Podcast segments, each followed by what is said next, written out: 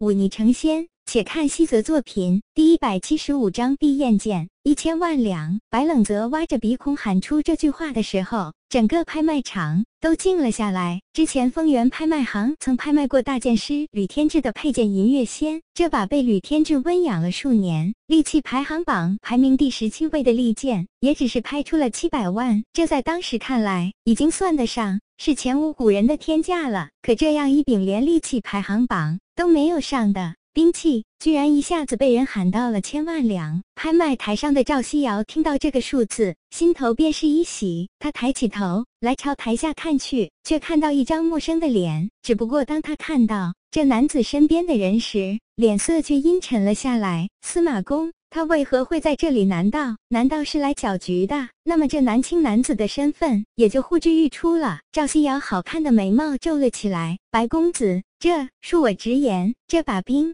器似乎不值这个价，况且您不留着钱买那柄碧焰剑了吗？那可是利器排行榜第七位的极品兵刃啊！白冷则淡淡的笑了笑，将手指从鼻孔中抽出来，随手一弹，说道：“我问你，九象回转炉值多少钱？这个恐怕是天价。既然能卖出天价，那我怕什么？他永义拍卖行既然敢随便卖我的东西，那我拿我的东西拍来的钱买其他东西，有何不可？”司马公眼珠一转，接着说道：“我劝公子，还是莫要招惹这永义拍卖行的人。毕竟他背后若真是那位瑞王爷。”公子实在是没有必要跟他闹得不愉快。不会的，瑞王爷何许人也？岂会跟我这个生豆小民为难？白冷则双手交叠放在脑后，摆了一个慵懒的姿势，接着说道：“再说了，这里可是平津王的地盘，他区区一个瑞王爷，敢来这里惹事？”他二人窃窃私语的样子，尽数。落进了拍卖台上的赵西瑶眼中，他银牙轻咬，更加确定了是司马公教唆这年轻人来闹事。这是他此刻在拍卖台上，那就必须按照拍卖场的规矩来。一千万两，有人出价一千万两，还有人出更高的价格吗？赵西瑶很快调整状态。朗声道：“台下一片寂静。”白冷则得意的偏了偏头，朝着赵西瑶抛过去一个挑衅的眼神。赵西瑶却全当没看见，直接无视了。那好，恭喜这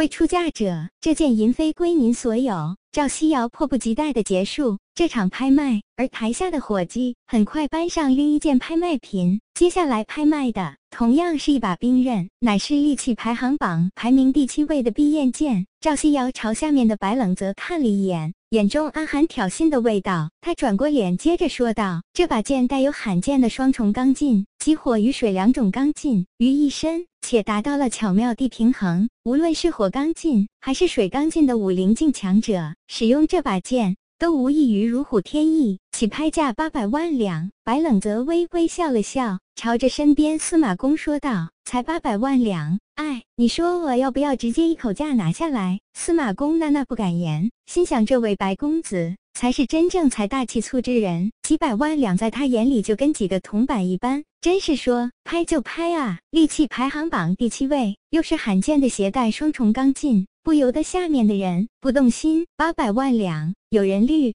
先出价九百万两，九百五十万两，喊价飞快。只因这把剑确实值这个价。白冷泽现在反倒不着急，他静静地靠在椅子上，听着周围的人喊出一个又一个高价，心里却波澜不惊。赵西瑶的目光。时不时的扫过白冷泽，在见到他不出价之后，脸上浮起一抹得意之色。之前出价那么狠，这次怎么蔫了？哼，那把极北之地寒冰打造的短刀虽然不凡，但是跟这成名已久的碧焰剑比起来，却就差得远了。真是没眼力劲。此时拍价已经被加到一千两百万两。喊价的人渐渐少了起来。说实话，这碧焰剑即便再好，但也不过是一件兵器罢了。可现在却是一个崇尚强者、以武为尊的时代。一些新兴的家族想要过得更好，金钱虽然重要，但俗话说富不过三代，只有金钱总有败落的一天。而想要家族长久兴盛，那便需要另一样东西，那就是权力。所以，这些大家族在发展人脉的同时，也开始注重后代的培养。那么，花费一些金钱买一本高妙的剑谱，或者一柄可以传承好几代的名剑，无疑是个不错的选择。因为，即便那些实力只有武灵境的武者，亦是个大势力争相抢夺的目标。而像当剑宗的那些家里富庶的弟子们，他们有着家里雄厚的资本做支撑，那是真的能为了一本剑谱、一把利器一掷千金。如此说来，一件